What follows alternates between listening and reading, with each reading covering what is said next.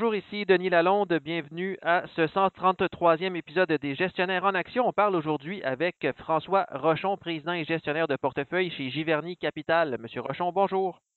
Bonjour.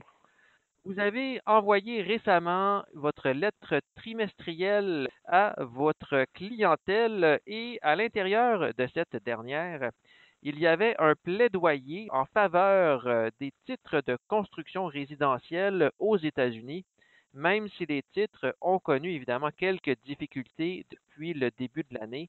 Sur quoi repose euh, ce commentaire en faveur des titres de construction résidentielle américains? Ben, je dirais en général, euh, c'est un secteur qui a eu des grandes difficultés de 2005 à 2012. La situation a commencé à se stabiliser vers la fin de 2012, mais malgré quand même un rebond, le nombre de maisons euh, en vente euh, sur le marché sont, est encore à des niveaux très bas. Le nombre de maisons construites est encore en bas de ce qui est la moyenne historique. Et donc, euh, aussi, le, pent-up demand, la demande cumulative euh, non satisfaite des dernières années est aussi élevée. Donc, ça me fait croire que les prochaines années pour le secteur devraient être bonnes. C'est sûr que la hausse des taux d'intérêt récente a refroidi beaucoup d'acheteurs. Donc, euh, à court terme, les ventes de maisons ont baissé, les ventes de maisons neuves ont baissé, mais je pense que c'est temporaire. Je pense qu'éventuellement, ça va se replacer. Et bon, évidemment, il faut toujours être sélectif sur les compagnies dans lesquelles on investirait. Ben, nous, on trouve des belles compagnies dans ce secteur-là, qui ont des beaux modèles d'affaires, qui ont un bon management, qui euh, ont maintenu quand même profitabilité, des fois même dans les années très difficiles. Et euh, les évaluations sont très raisonnables parce que c'est des titres qui ont corrigé passablement cette année.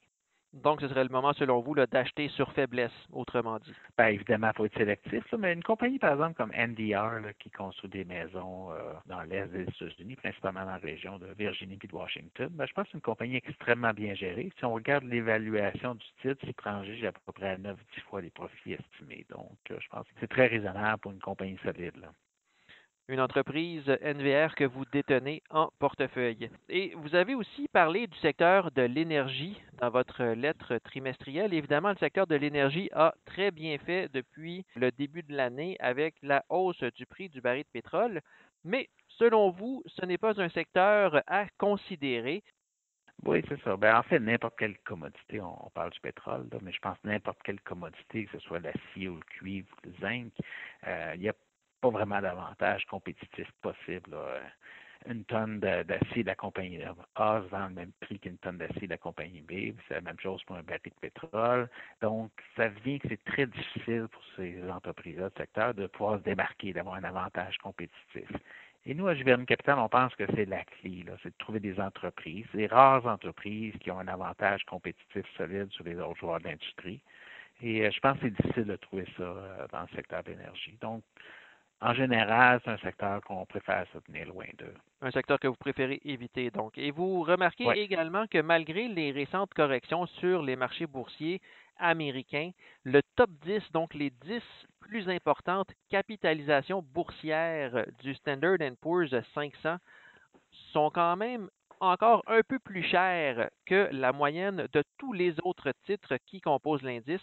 Et ça, selon vous, c'est un signal qu'il faut rester prudent lorsqu'on veut acheter des grosses capitalisations boursières comme Apple, Amazon, Microsoft et compagnie?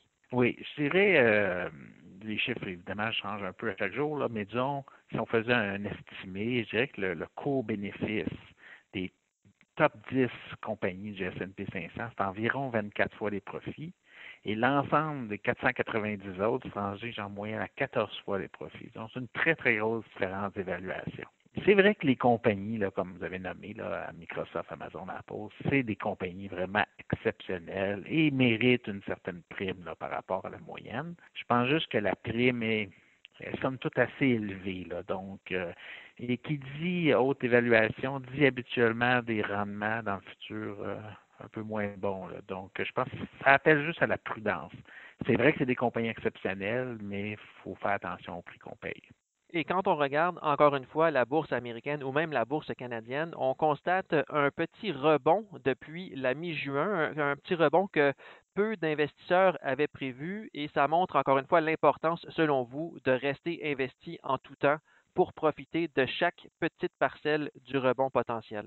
Oui, mon, expérience de presque 30 ans maintenant à la bourse, c'est que la bourse, c'est imprévisible. Impossible à prévoir. Et euh, ceux ou celles qui essaient, euh, moi, mon expérience, c'est que la plupart du temps, ils n'atteignent pas euh, leur objectif de pouvoir timer leur entrée et sortie du marché. Donc, la meilleure chose à faire, dans cette optique-là, ben, c'est d'être toujours 100% investi et pas perdre de temps à essayer de prévoir la bourse. C'est très imprévisible et les mouvements, des fois, sont rapides. Donc, oui, la bourse peut baisser rapidement, mais peut rebondir aussi rapidement. Donc, je pense que la clé, c'est d'être présent, d'être 100% investi et de focuser sur trouver vraiment les meilleures entreprises qui se transigent aussi à des euh, évaluations raisonnables. Et on parle également beaucoup d'inflation, évidemment, ces derniers mois, même si on commence à reculer par rapport au sommet euh, du début de l'été. Selon vous, c'est encore plus important de miser sur des entreprises qui ont des avantages concurrentiels dans ces périodes-là où l'inflation vient grandement gruger les rendements des investisseurs? Oui, parce que justement, les compagnies qui ont un avantage compétitif, habituellement, ils ont des meilleures marges que leurs compétiteurs, donc sont probablement moins affectés par euh, euh, la hausse des coûts. Et aussi, ils ont cette capacité-là de pouvoir augmenter le, prix de leurs produits et services parce qu'ils ont justement un avantage compétitif très fort. Donc, c'est ce genre de compagnies-là qui, qui, je pense, à long terme, vont mieux réussir et aussi euh, mieux passer à travers les inévitables périodes où l'inflation est plus élevée. Merci beaucoup, M. Rochon. Ça fait plaisir.